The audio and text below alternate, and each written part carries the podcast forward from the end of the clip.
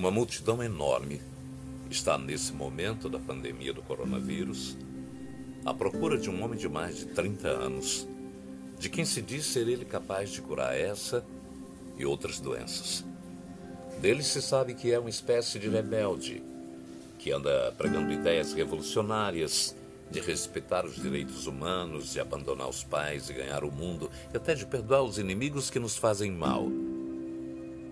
O mundo inteiro anda falando desse cara estranho. Dizem que ele convive com gente sem boa referência, como prostitutas, trabalhadores informais da pesca, e anda sempre em bando como se fizesse parte de uma facção.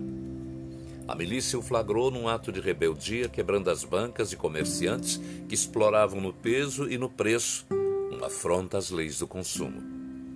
Enfermos do mal de Hansen, doentes mentais e até mulheres com problemas femininos teriam recorrido a ele, o que sugere prática do exercício ilegal da medicina. Com tantos mortos infectados por essa pandemia, eu soube que meio mundo anda à procura desse homem. Fizeram um retrato falado dele. Tem a pele bronzeada de sol, usa cabelos longos e barba como jovens dessa época, e ele está sendo acusado pelos mais poderosos de ser um louco, de pregar um modo de vida diferente. Ele teve a audácia de dizer que todos devíamos seguir as orientações que a dele são a verdade e a vida.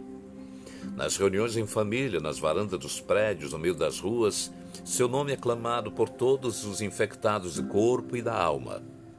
O nome desse indivíduo que todos procuramos é Jesus.